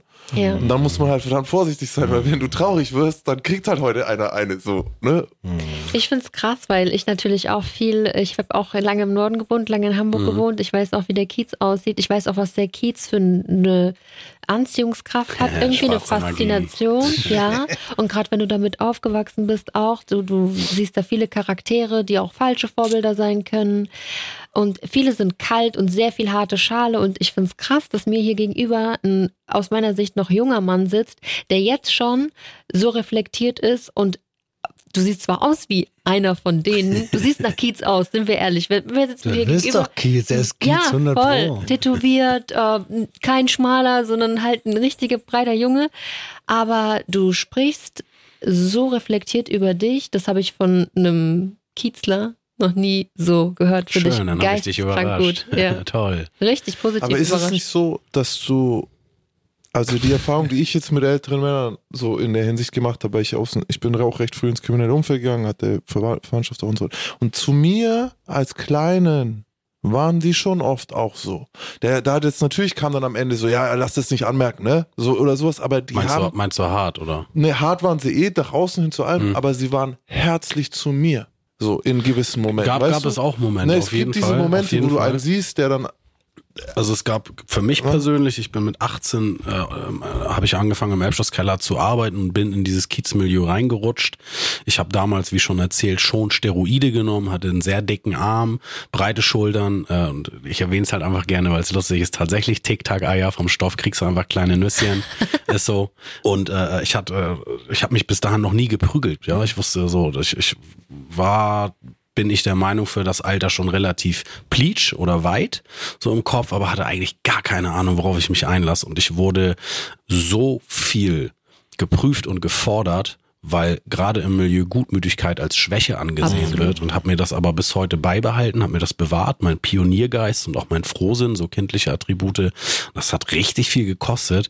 Es ging dann eher erst später los, so mit Mitte 20, bisschen drüber ähm, dass wirklich die schweren Jungs sich mir auch mal offenbart haben. Es gibt da zum Beispiel so ein Erlebnis äh, mit dem schönen Klaus, der ja vor kurzem ja, verstorben ist. Genau, das war ein Stammgast von mir und der hat tatsächlich so die letzten Jahre auch so ein bisschen eine väterliche Rolle übernommen. Einfach, also nicht so, dass er mich jetzt irgendwie getröstet oder geteacht hat oder sowas, wenn es mir schlecht ging oder ich weiter wissen wollte, sondern er hat mir einfach von sich aus in guten Gesprächen Ratschläge gegeben, die väterlich waren. Und das war jetzt so die letzten Jahre. Da hat er mir auch ein, zwei Mal gesagt, dass er stolz ist so auf den Weg, den ich eingeschlagen geschlagen habe, ne, jetzt so medial. Ähm, es gab ein Schlüsselerlebnis tatsächlich, weil du das gerade sagst, so Ratschlag von denen, wo ich für mich entschieden habe, okay, jetzt lässt du das tatsächlich endgültig sein, dich im äh, äh, äh Rotlicht auszuprobieren. Ich habe mal zwei Freundinnen gehabt, die sich prostituiert haben und gar nicht, äh, weil wir so äh, unbedingt dem Geld hinterher wollten, sondern das war in unserem Fall so, dass die halt jetzt nymphoman veranlagt waren und dann haben wir gedacht, so dann können wir damit ja auch irgendwie Geld machen. Und ich habe mich aber nie wirklich wohl in dieser Rolle gefühlt, weil ich sehr emotionaler Mensch bin, auch wenn ich äh, andere Sachen gemacht habe, die gewalttätig waren, habe ich eher meistens darauf geachtet, dass sich die Gewalt gegen mich richtet. Ja, auch wenn ich jetzt Kämpfe gehabt habe, ich habe mir gerne in die Fresse schlagen lassen, mir ging sogar einer dabei ab, wenn die anderen dann müde wurden und ich da lächelnd, blutüberströmt stand es hieß auch oft so von Jungs aus meinem Umfeld dann, Alter, du bist doch nicht ganz dicht. Das kann doch nicht sein, dass du elf Meter kassierst und du willst dem anderen nicht in die Fresse hauen. Nee, mir hat's gereicht, den zu verknoten, anzugucken und zu wissen, ich bin besser. Und äh, jetzt, um auf das Milieu-Ding zurückzukommen, ich habe dann halt irgendwann mitgekriegt, dass die Frauen so abgefuckt waren, dass wenn ich das hätte unter Kontrolle kriegen wollen, ich da halt auch hätte körperliche Gewalt anwenden müssen. Und der schöne Klaus war derjenige, der zu der Zeit dann zu mir sagte, weil ich ihn fragte am Tresen, wieso wie kommt das eigentlich so von Ferrari, Lamborghini, Klaus, zu jetzt gammelst du im Elbschlosskeller rum? Was ist passiert? Und er hat mir gesagt, ihn hat das irgendwann eingeholt, ihn hat es irgendwann zerrissen, was er da alles Falsches gemacht hat. So, es ist, es ist, genau. Wenn ihr da draußen jetzt euch fragt, wer ist denn eigentlich der schöne Klaus? Es gibt eine Streaming-Dienst-Doku. Genau. Die heißt Luden. Äh, die haben die Nutella-Bande gegründet und so. Und der, schön, der schöne Klaus sah aber viel besser aus und er hat viel mehr Charisma. also, falls ihr da mal recherchieren wollt, der echte, ja, genau. Als der also, wenn der in den Raum kam, hat das Darf geglüht. So, ja. Es gibt viel über Schönen Klaus. Es gibt super viele Bücher, es gibt super viel Literatur, es gibt super viel Zeug. Kann man auf jeden und Fall. Und auch eine Arte-Doku mit ihm und mir. Mhm. Ja? ja. Ach, geil. Genau. Ja, ja, ja. Du hast ja auch vorher schon was gesagt, was ich glaube fast, es ist mit einer der Bestandteile, dass solche Männer, wie wir es sind, und zwar dieses Verständnis von nicht Religiosität, aber Karma. Zu sagen, ey, das, was du tust, das wird keine Aktion ohne Reaktion. Alles, was du tust, wird irgendwo Folgen haben. Und wenn nicht jetzt, dann später. Und das ist im Grunde hat das der schöne Klaus gesagt an dem Tag. Mhm. So, ne, die Dinge, die du getan hast, alles, was du machst, fordert sein Tribut. Ja. Mhm. Irgendwann haben sie ihn eingeholt. Wie krass eigentlich die ja, Aussage ja, so ist. Ne? Das ist auch der Grund, warum wir alle machen, was wir machen. Ist so. der Grund so. Ich habe mir jetzt auch jetzt nochmal eingefallen mit diesem Milieu. Ich saß ja mit Mitte 20 saß ich ja schon fünf Jahre im Knast. So, ich bin mit 21 rein. So, deswegen, als ich diese Gespräche mit den Männern hatte, das war alles im Knast. Mhm. Und dann sitzen halt Leute, die irgendwie 70 sind, da, sind 35 auch, Jahre im Knast verbracht da, haben. Da sind auch dann Leute, die viel Zeit zum Nachdenken haben. Sehr reflektierte ja, ja, Männer, ja, die sich auch die Zeit nehmen und dann sind sie nicht drauf und gerade high mit äh, Kohle genau, und Frauen, genau. sondern es ist gerade die Zeit zum Reflektieren. Und deswegen habe ich das dort alles so aufgenommen, auch dieses, dass ich da so väterlich behandelt wurde. Und da war es ja bei mir so, ich habe wirklich, ich habe alles getan, was du Böses tun konntest, weil ich halt dachte, man muss so sein und dann kriegt man alles und am Schluss sitzt du in einem Hochsicherheitsgefängnis so alleine. Mhm. So, und du hast es so, die, die Karma wurde dir bewiesen, so voll ja, krass. Ja, ja, so besser geht's nicht halt so. Und dann kommst du raus und versuchst irgendwie gut zu sein und machst irgendwie einen gemeinnützigen Verein und willst irgendwie helfen in der Schule pam, sieben Jahre später sitzt du da und hast die Scheiße, die du immer haben wolltest. Mhm. Und, und, bist, und aber, startest, bist aber ein guter Bengel. Und bist aber ja, gut aber, und es kam, aber, ohne dass ich es haben wollte. Weißt du? Ja, es kommt von die, ich, bin, ich bin auch der Meinung, hätten wir diesen Mist vorher nicht gemacht, weißt du, dann wären wir jetzt nicht mit dem, auch was wir heute tun, so erfolgreich, wärst du gleich so ein netter Typ geworden. Wer ich glaube, dann hättest du deine breiten Schultern nicht. Und Wer weiß, vielleicht hätte ich dann vier Kinder und einen, und genau, einen geilen Hund. Aber du hättest, also, ich möchte auf keinen Fall jetzt irgendjemand dazu raten, werdet erst böse damit. Nein, nein, nein, das ist ja klar, aber man braucht ja die Lebenserfahrung, um darüber sprechen genau, zu genau. können. Genau. Es muss auch sag, nicht unser weißt, was Wege das Problem sein. damit ist? Warte mal ganz kurz. So, es muss auch nicht unser Weg sein, aber du mhm. wirst deinen Weg gehen und darüber kannst du dann sprechen, authentisch. Und du musst mhm. nicht irgendeine Rolle einnehmen. Das ist das Ding. Ja. Ich würde schon immer sagen, so klar hat es das gemacht und klar hat es das uns geformt und klar ist es sogar wichtig gewesen. So, ich wollte immer zur Armee, zur See fahren, was auch immer. Aber es haben halt zu viele nicht geschafft die ich kannte. Die mhm. sind mit 21, mhm. 22, 23, 27 nicht weitergekommen, weil sie gestorben sind. Und die haben diesen Wechsel nie geschafft, sondern die ja. sind original irgendwie, ohne diese Erfahrung machen zu können, nicht mehr hier. Ja. Sehr schade. Ich bin aber auch der Meinung, dass das halt eben zu unseren Lebensprüfungen gehört. Ich habe oft das Beispiel genannt, wenn Leute aus meinem engeren Umfeld mich gefragt haben, Daniel, wieso so, wieso so extrem? Äh, ich habe tatsächlich mit großer Fresse gesagt, also zum Beispiel, als ich in die USA bin, ne, wo ich gerade so an einem der heftigsten Tiefpunkte meines Lebens war, war auch sehr suizidal zu dem Zeitpunkt unterwegs.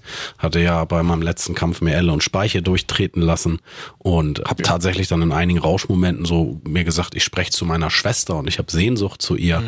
Und es gab dann aber eine Person, die mich gefragt hat, wie gerade gesagt, warum, ne, wieso so extrem und was soll das? Und ich habe ihr dann, als auf einmal war ich klar und habe mit einem Grinsen im Gesicht gesagt, du so wie mit einem Ball, den du nach vorne schmeißen willst, du kannst auch nicht den Arm nach vorne ausheben und lässt den los. Du musst nach hinten, um den so weit wie es geht nach vorne zu werfen. Katapulteffekt.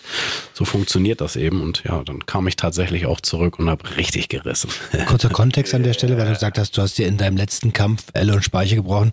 Du bist nicht nur Kneipier und Medienschaffender mittlerweile, sondern mhm. du bist auch ähm, Kampfsportler gewesen. Oder bist es immer noch, ne? Ja, ja, ich mache immer noch zweimal die Woche Boxen. Klasse, also durch den gebrochenen Arm durfte ich Boxen lernen. Ich habe es mir immer leicht gemacht und gesagt, weil ich nur ein 1,75 großer Mann bin oder kleiner Mann, ich habe eh keine lange Reichweite und ich habe immer schon die meiste Kraft von allen gehabt. Verknoten, wegschmeißen reicht mir. Und tatsächlich durch den Armbruch äh, funktioniert das mit der Deckung nicht mehr so gut. Wie schon gesagt, ich war auch sehr lange sehr gut im Aufs Maul kriegen. So, ich würde sagen, einer der besten und mir ging auch einer ab dabei, wenn die alles geben konnten, was sie wollten und ich da trotzdem grinsen stand. Das ging dann nicht mehr durch das Metall Metall im Arm. Dementsprechend musste ich lernen, schneller zu sein, ein bisschen mehr Kondition zu haben, eine bessere Technik zu haben und durfte das auch bei meiner ersten Trainerin in meinem Leben, Nicole Timmern, Nini, wie ich sie liebevoll nenne, äh, die hat mir komplett Boxen nochmal von Pike auf an beigebracht und hat das selber in der Ritze bei Owen gelernt und hat früher als Frau auf dem Kiez alles verkloppt, was Rang und Namen hatte. ich wollte nur nicht, dass Leute da draußen denken, okay, Hooligan, Kampf, äh, Elle Speiche gebrochen. Ja. Ne, das das ist natürlich in einem anderen Kontext passiert. Mhm. Ja, die Ritze ist natürlich eine Kultkneipe mit einem äh, äh, hier Boxring im Keller. Im Keller ja. Und da wurde ich letztes Mal richtig rund gemacht, als ich dort war. Musstest du antreten? Nee, ich war, nee, ich war an der, der haben Mädels unten trainiert, da durfte ich nicht, durfte man nicht runter, aber ich wurde an das der Das ist noch viel Bar. beschissener, wenn man von denen rund gemacht ja, also, die haben mich rund Und dann war ich an der Bar und dann war, dann hat sie, hat sie mich angeschaut. Du kriegst hier nichts. Und ich so, ah, jetzt hör halt auf. Und so, nee, nee, einer wie du kriegt hier nichts. Und ich so, jetzt sag halt nicht so. Und sie so, ah, okay, dann sag halt, was willst du denn? Ich sehe eine Cola. das war sehr lustig. Ja. Cool. Und dann wollte ich zahlen, dass mir mein Geld runtergefallen hat. Hat sie mich angeschaut und gesagt, jetzt hättest du es fast geschafft. War schon cool zu sein, Alter. Mhm. War sehr gut. War sehr schön. Gute Erfahrung. Da hast du kämpfen gelernt, oder wie? Nein, äh, Boxen, also Boxen ich habe tatsächlich meine erste Boxstunde in meinem Leben in der Ritze gehabt mit cool. meinem Vater. Krass. Und hab dann ähm, mit zwölf, die, die erste Boxstunde war mit elf oder was. Und dann mit zwölf Jahre lang Taekwondo gemacht. Und dann MMA sechs, sieben Jahre. Und Thai-Boxen auch in Thailand richtig äh, in, in so, so Bootcamps, in Thai-Camps mhm. gefahren. Ähm, und habe jetzt vor weiß ich gar nicht, drei Jahren nochmal dieses klassische Boxen lernen dürfen bei Nicole Timmern und die hat richtig über Jahre in der Ritze geboxt bei Owen. Geil. Also es ist mit Abstand die beste Trainerin auch wenn ich die ganzen Trainer mit einbeziehe, Entschuldigung, falls das jemand hört, die ich hier hatte, sie hat's drauf, ist so. Und meinst du, deine Affinität für Kampf, fürs Kämpfen, ne? kann mhm. man ja kämpfen sagen, hat was mit diesem Moment zu tun, den deine kleine Schwester und du euch damals ansehen musstet als Kinder, dass entweder so eine Art äh, Schmerz aushalten wollen weil dieses Erlebnis so schmerzhaft war? Helfen oder? Wollen? Das ist ja das, genau. Ich, ähm, ich, Mama es kann kann gut sein, kann gut sein. Meine Mutter ist so stark und war immer so stark, die braucht keine Hilfe.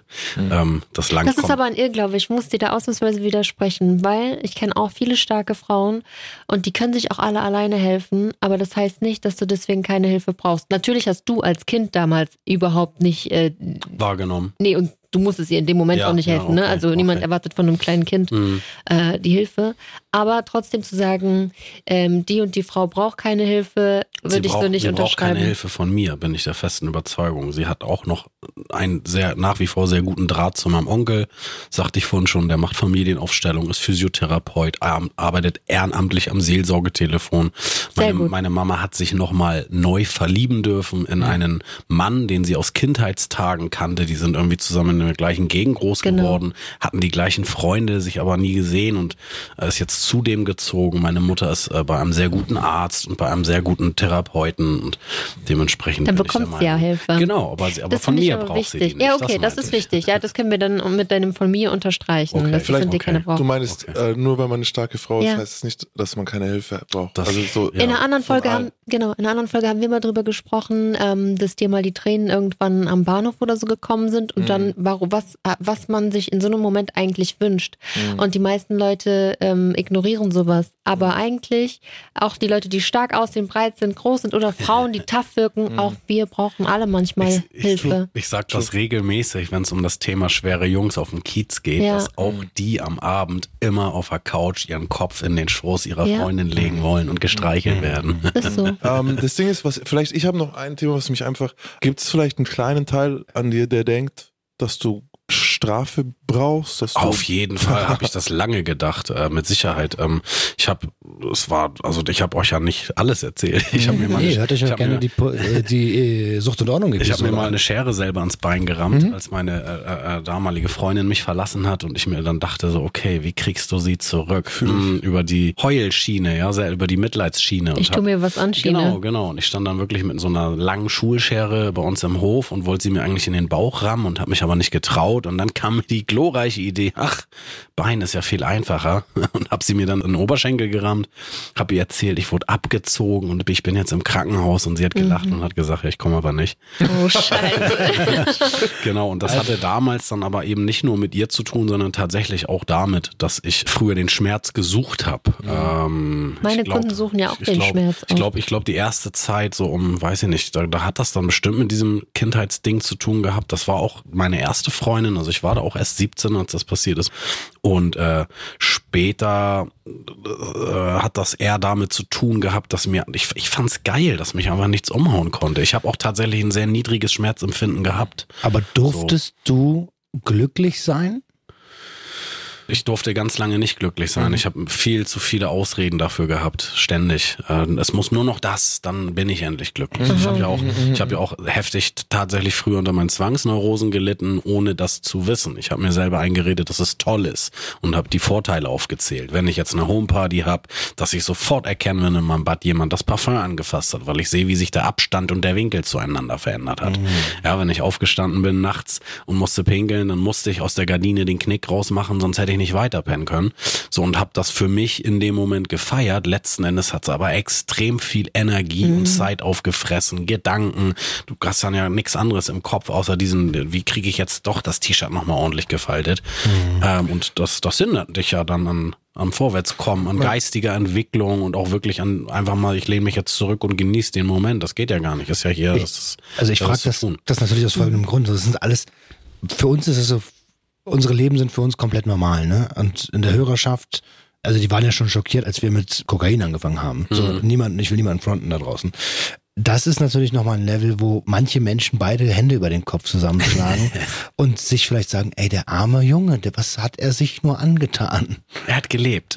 er hat radikal Aber er hat sich auch verboten, glücklich zu sein. Habe ich eine ganze Zeit lang, aber habe das ja nicht erkannt. Und, äh, heute weiß ich darum und äh, kann dementsprechend als Beispiel vorangehen und lebe und genieße und liebe jede Sekunde meines Lebens. Das heißt, heute darfst du. Jeden Tag. Sehr gut. Ich bin Papa vom elf Jahre alten Sohn und an dem ist alles besser als an mir und Susanna, meine Lebensgefährtin. Die hat auch ADHS. Er hat's nicht, unser Sohn. Ja, obwohl wir es beide haben, hat das nicht. Und äh, es, wir sehen es wirklich als unsere Aufgabe an, alles, was an uns nicht so gut vielleicht ist oder was uns mal widerfahren ist, von ihm fernzuhalten. Und da arbeiten wir wunderbar als Team zusammen und das erfüllt mich und ist auch mein kompletter Rückhalt. Ja, und für alle, die jetzt das erste Mal zuhören oder neu mit dabei sind, für uns ist das hier unsere kleine Therapierunde, ne? Aber bitte nicht falsch verstehen. Wir sind natürlich keine Ärzte, wir sind keine Therapeuten, wir sind keine Psychologen, wir sind keine Psychiater. Wir haben alle Therapieerfahrung, aber wir sind halt keine Fachkräfte, ne? Das sollte an der Stelle gesagt sein. So ist ähm, es. Mit deiner Leiche im Keller hast du ja bereits aufgeräumt, das hast du ja ein, zwei Mal erwähnt. Und Damit habe ich glücklicherweise abgeschlossen, ja. Ja, das ist auch sehr cool so. Weißt du, was ich geil finde? Dass du, du hast auch schon mal gesagt, Vorbild, so, ne? Dieses, dass man jetzt hast du es ja nicht wieder gesagt, jetzt im Sinne für deinen Sohn. Mhm. Ähm, aber ich glaube, du bist es auch für mehr Leute. Deswegen ja. fand ich es auch geil. Dieses, ich habe das nicht geguckt mit dem Reality TV und ich, ich, ich Schön, aber ich, dass du es erwähnst. Nee, ich habe es nicht geguckt, aber ich habe bei der, Schön. als ich wusste, dass du heute kommst, habe ich geguckt, was du auf Insta machst, bin dir gefolgt und habe dann mal gelesen. Und dann ist mir aufgefallen, dass die Leute extrem berührt oder verwundert waren von der Art, wie du dort aufgetreten bist. Mhm. Im Sinne von, ey, der ist äh, voll gerade so, ne? Der hat gar nicht hier die Sachen gemacht, die alle machen, so, mhm. die da halt normal mhm. sind. Und insofern hast du, glaube ich, schon in diesem Format gezeigt, was für eine Vorbildfunktion du haben kannst. Aber ich glaube, du kannst für viele, viele, viele Jugendliche ähm, das ist der Grund. Jetzt sein. spreche ich das einfach mal an. Ich habe sehr, sehr viele Messages bekommen. Ich habe ja vorhin schon erwähnt, Roman, dass ich mich bei dir auch nicht gemeldet habe, äh, weil mhm. ich einfach zu viele Nachrichten hatte. Ich, ich wurde äh, tatsächlich überschwemmt zuerst mit also mit Zuspruch und tatsächlich, als dann so die letzte Folge kam, da bin ich derjenige gewesen, würde ich sagen, der die entscheidende Münze dem Gewinner gegeben hat, der aber extrem auf mir rumgehackt hat. Und da waren dann sehr viele wütend. Also es gab. Ach, du hast ein, dem die gegeben? Ich habe dem die gegeben, ganz genau. Du bist ja auch ein Ehre. Ähm, ich habe es aber sportlich gesehen, so ähm, habe das, was er mir an den Kopf geworfen hat, komplett zurückgeschoben. Ich dachte, es geht nicht darum, ob ich dich mag oder was da passiert ist, sondern es geht jetzt hier um den Titel Kampf des Reality Star 2023. Und der Typ ist der Jüngste er war am längsten drinne, er hat am meisten performt. Ich hatte überhaupt gar keine Ahnung von dem Format. Ich war bis dahin in Anführungsstrichen nur in seriösen Formaten, NDR, Arte, ARD, haben damit sogar Preise gewonnen. Erich Klabunde Preis. Mit dem Verein habe ich bin ich Hamburger des Jahres gewesen. Ich habe vom Roten Kreuz eine Auszeichnung, solche Sachen.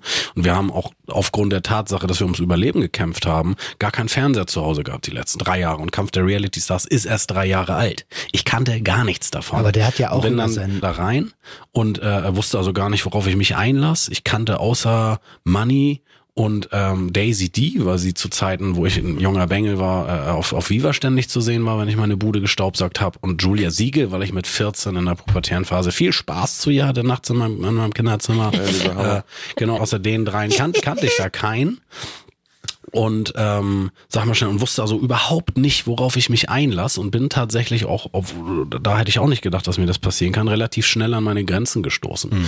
Ähm, ich hätte dich vorher ausgelacht, wenn du mir gesagt hättest, äh, dass fremde Menschen dir Liebe entziehen können. So, was, was, wovon redest du? Mhm. Ja, wenn du dann 24 Stunden mit äh, Charakteren, die du nicht kennst, alleine bist, wirst beobachtet, wirst abgehört, auch 24 Stunden. Also wenn du nachts wach bist und du musst pinkeln, musst du dir das scheiß Mikro umbinden. Wenn du das vergisst, dann gibst du eine laute Durchsage, Mikro vergessen, alle werden wach und sind nächsten Tag angepisst auf dich. Dich genau. Und äh, du hast auch keine Ahnung, welcher Tag es ist, du weißt nicht, welche Uhrzeit es ist. Und wenn die, warum auch immer, äh, wenn dann sieben von diesen zehn Menschen sich entscheiden, dir den Rücken zuzukehren, dich nicht mehr wahrzunehmen. Das, krass, ne? das, das, Alter, das ist so heftig. Es ist krass, wie wir Menschen, unser Gehirn, die Psychologie funktioniert, aber es tut weh. Das Experiment. Genau, kann ich nur sagen. So, und dementsprechend, deshalb habe ich so weit ausgeholt, wusste ich nicht, worum es geht und was das ist. Gerade, das möchte ich ganz kurz noch erklären, gerade äh, äh, Trash-TV, das letzte Mal, dass ich sowas geguckt habe, war Big Brother, Slatko und Jürgen. Ja, das ist das war auch meine Ewigkeiten her. Äh. Und äh, auf einmal bin ich da drinne und, es, und die haben mich dann in diversen Interviews auch diverse Fragen gestellt. Und eine war ganz am Anfang, so wie am Ende auch. Da habe ich sie dann aber anders wiedergegeben. Was bedeutet es für dich, ein Reality-Star zu sein? Und da war meine Antwort am Anfang, es bedeutet, äh, re real zu sein. Nein, Reality Star, ja, liegt doch auf der Hand, sagt das Wort schon so. Real, Realness. Und als ich dann im Exit Hotel war, rausgeflogen, da habe ich dann zwei Tage nachgedacht und kam zu dem Entschluss, Bullshit. Reality Star bedeutet, ein Faker zu sein. Du mhm. musst ein Opportunist sein, die Fahne im Wind, eventuell sogar ein Blender, wenn wir es jetzt mhm. ganz herabreden mhm. wollen. Und als dann aber die Stunde der Wahrheit war und ich dann auch nochmal Zeit mit Menschen verbringen durfte, die auch da drinnen waren und die im Exit Hotel kennenlernen durfte, wo auch tatsächlich Freundschaften entstanden sind. Allein dafür bin ich schon dankbar, kam ich zu dem Entschluss, weder noch. Reality Star ist derjenige, der dem Zuschauer am meisten bietet, der am meisten performt. Und der Typ, es war als Jüngster am längsten da drin, hat das getan. Es geht nicht darum, ob ich gerne im Ring gegen ihn antreten würde und mit großer Fresse auch noch sagen würde, vielleicht hörst du das jetzt gerade nebenbei, binde, binde mir bitte den rechten Arm auf den Rücken, ich nehme so viel ab, wie du möchtest, gehe sogar drei Kilo unter dein Gewicht und ich trete nur mit dem linken Arm, wo Metall drin ist, gegen dich an und ich gewinne. Ähm, du, äh, du wirst ihn, wirst ihn besiegen. Hundertprozentig. Ja, aber es ist ja auch nicht schwer. Aber es soll jetzt auch nicht sein, ist nicht sein und wenn, und wenn wir jetzt schon da sind, es gibt so eine Sendung, so eine Live-Sendung gab es immer nach dieser Show, die hieß die Stunde nach der Stunde der Wahrheit. Und mhm. da habe ich wie jedes Mal auch jetzt im Nachhinein versucht, normal mit ihm zu reden. Und ich fand, er hat wieder sehr äh, äh, mhm. großkotzig mit einem Lachen gesagt, äh, ich würde jedes Ding gegen ihn gewinnen. Tatsächlich hat er gar nichts im direkten Vergleich gegen mich gewonnen. Mhm. Tatsächlich hat er nur diesen Titel durch mich gewonnen und nochmal, wenn er seiner großen Fresse Taten folgen lassen möchte, dann soll er doch im Ring gegen mich antreten. Jawohl, mit einem Ansage. Arm. Ich habe nur einen Arm, nur den linken, wo Metall drin ist. Kein Ding. Ja, ja, und der ist ja auch mit nichts gekommen. Ne? Also im, im Gegenteil, der ist ja nur für ein obligatorischen er ist für Euro. Euro na, er ist für nichts gekommen. Guck mal, der Typ ist im Business. Er ist, was das angeht, ein Vollprofi. So wie ich da der Vollanfänger war, ist er da ein Vollprofi. Und ich, ich sag's einfach, weil es so ist, wie es ist. Ich bin ein Typ, der nimmt kein Blatt vom Mund. Diese ganzen Sachen, die ich vorgemacht habe, mit Olaf Scholz, ein Live-Talk, NDR Talkshow, drei nach neun. Mhm. Ich habe neun Millionen Menschen live im TV bespaßt und wir haben Preise abgeräumt mit unseren Dokus. Das kann ich darauf ähm, nicht vorbereiten. Genau. Die Teilnahme bei Kampf der Reality Stars. Ich kam zurück aus Thailand und es war nicht klar, wie viel Sendezeit habe ich, wie werde ich dargestellt, denn da hast du keinen. Ja. Du weißt du, noch gar nicht, also, wie das geschnitten das wird. Genau, du weißt nicht, wie du und du musst auch unterschreiben, dass du da keine Handhabe im Nachhinein mhm. drauf hast. Ne? Das wusste ich alles nicht und andere Leute wussten eben nicht, wie viel Sendezeit habe ich und wie habe ich mich geschlagen. Es hätte ja sein können, dass ich nach der ersten Runde rausfliege und mal ganz übertrieben gesagt, dass ich da jeden anschreie, wäre ein Arschloch. Hätte ja, hätte ja sein können. So, das wusste man nicht, stand auch nicht zur Debatte. Es war da schon klar, meine Gage für Lesungen hat sich verdoppelt. Also karrieretechnisch großartig und dementsprechend wenn du das weißt, ist dir dieser Euro vollkommen egal. Ja, okay. Du hast Folgeauftritte, ja. dein Gehalt geht nach oben. Der kann ja? dafür bezahlen und macht Gewinn. So sieht es aus. Also das ja. ist wirklich, das ist das der ist, Punkt. Das, das, das macht Sinn. Ich das mein, ist der Punkt. Und das muss man ihn auch lassen. Das kann er. Und ne? das ist sein Job und das macht er auch gut. genau. Ich habe den zum Beispiel in einem anderen Setting mal getroffen, mhm. auf einer Party halt. Mhm. Na, war der, war der in Ordnung. Weißt du, da war, der, auch, genau, da war, der, nicht, da war der überhaupt nicht frech, das auch zu mir. Das, Im Gegenteil, der ist ja gleich. Genau, er ist auch ein, er ist ein entspannter Typ. Höflich das ist auch so ein Ding. Wir haben den ersten Tag einen richtig guten Draht gehabt. Und auch da muss ich jetzt zu einer Person da sagen, Chapeau, das ist Sarah Knappig gewesen. Ah. Die hat das mitgekriegt, ist auch ein Vollprofi, was dieses Business angeht. Ich hatte einen sehr guten Draht zu Matthias Paul und Serkan und das war das Rudel. So und das hat sie gesehen und äh, ganz klar, klug, Pleach hinterher, sag ich, äh, Respekt vor dieser Leistung, das zu erkennen und dann den Keil auch so zu treiben, dass ich ah. genau oder diese drei genau auf mich einen Hater hatten äh, und das hat sie auch wunderbar hinbekommen. Ne? Also das, sorry, das, ist nicht meine, das ist nicht meine Art äh, zu interagieren, aber das ja. Na gut, du bist viel mehr als das. Aber ich finde es trotzdem ja, geil, danke, dass du, danke, dass ich du das sagst. trotzdem geil, dass du mitgemacht hast. Es Vielleicht hat Spaß auch, gemacht. Vielleicht auf hast du die Fall. Tür für reale Leute im Reality aufgemacht. Das Kann wäre sein. wild. Da waren Leute bei, die, Nee, die, die auch absolut real waren. Zum Beispiel Money oder ein Percival. Die waren genauso, wie sie waren. Und ich wollte noch mal kurz darauf zurückkommen. Ähm, mir haben auch Leute geschrieben, wieso hast du dem keine reingehauen? Und da sind wir dann wieder bei dem Punkt ähm, Vorbildfunktion, haben wir auch schon Natürlich drüber nicht. geredet. Ja. Ich trainiere auch ein paar Jungs im Boxen und eine meiner wichtigsten Regeln, die ich denen immer einbläu, weil die alle Aggressionspotenzial haben. Einer von den Bengals, der hat zweimal mit angesehen, wie seine Mutter aufs Maul bekommen hat von erwachsenen Männern, der ist innerlich total verhärtet. Dann hat ist da einer bei, der hat Asperger, ein anderer hat auch ADS im Hardcore-Stadium. Die sind immer am Zappeln und ich sag denen, ihr dürft niemanden nur auf den Nuss hauen, weil er nervt. Sondern mach, kann ich das nicht selber vormachen. Und genau damit habe ich ja eigentlich Voll die Frage eingeleitet, weil ich das in den Kommentaren nämlich gelesen habe. So dieses, das wurde ja gesehen. Und es war fast schon wieder, natürlich hat es der eine oder andere vielleicht erwartet sogar, dass du dann ausflippst oder dass du so. Und die waren ja alle schon, es war ja fast schon so positiv. Also so, da schau mal, wie. Was gezeigt Genau. wird und was nicht. Tatsächlich gab es das. Es gab einen Tag, da hat er mich außer, außer Reserve gelockt, so sehr, dass ich die Fassung verloren habe. Und ich habe ihm durch die Blume gesagt, dass wir uns wiedersehen werden. Wortwörtlich sagte ich, ich werde dich, wenn wir uns draußen treffen, auf den Boden der Tatsachen setzen. Und da haben die dann ein Drama draus gemacht. Weißt du, ich komme aus einem Milieu, wo es tatsächlich so ist. Entweder bist du gerade oder du hast verloren. Und wenn du nicht gerade bist, wirst du vor die Tür gesetzt. So kann sich jetzt jeder selber denken. Und äh, ich habe ihm dann halt gesagt, weil er nicht aufhörte und es ging auch über Tage und das ist eben dieser Liebesentzug, den ich beschrieben habe, der war basierend auf diese Situation. Die waren auf einmal alle gegen mich und ich wusste gar nicht warum. Ich habe mich aus meiner Sicht nur versucht zu wehren gegen jemand, der aus nichts etwas macht, um Sendezeit zu bekommen, so meine Interpretation. Äh, und habe dann eben diesen Spruch losgelassen und die waren alle, Alter, du hast ihn hier gerade in der Fresse angegeben. Was Ja, aber da kannst dich? du mal sehen, was für eine Situation man schaffen kann, wie man ein System erschaffen kann, wo alle ja irgendwie gegeneinander sind. Und wenn du dann einer Alter, der wenigen du hast Realen keine bist, dann Vorstellung, was die alles machen, damit du auf deinen Brustwarzen krabbelst. Das ist so heftig. Ist- Alkohol in der Früh es neun. ist, es ist, ich darf leider nicht darüber Ich will- reden, ich aber will es das ist wirklich, es geht, will es geht von, es gab einen Moment, wie gesagt, ich wusste gar nicht, worauf ich mich einlass. Es gab einen Moment, da waren anderthalb Tage rum, es war 1.30 Uhr, ich hatte so eine Bauchbinde aus Holz um meinen, um meinen Körper gewickelt, war echt genervt und wurde leicht bloßgestellt für alle so, das wurde mir dann langsam klar und mir wurde auch inzwischen klar, es geht hier nicht nur um Mathematik, Geografie, Sport und ein bisschen mutig sein, so wie ich es dachte und dann im schlimmsten Fall Holy Powder auf kleinen bunten Kinderstühlen, sondern eben um äh, soziale, zwischenmenschliche, psychische Kompetenzen. Na klar, natürlich. Okay, wir haben echt viele Eindrücke gewonnen. Vielen, vielen lieben Dank für deinen Besuch. Doppelbizeps. Ich glaube, ich glaube, da ist jetzt der ein oder andere oder die ein oder andere da draußen, die Bock hat, mehr von dir zu erfahren. Buch eine Am- Kiez-Tour. Da habt ihr mich wirklich drei Stunden live im Inner Circle mit meinen besten Freundinnen hinter den Kulissen, volle Action und ich erzähle Dinge, die zu heftig für Podcast oder Buch sind. Uh, Wow. Bam, ich bin dabei. Kiez lohnt sich immer. Ähm, genau.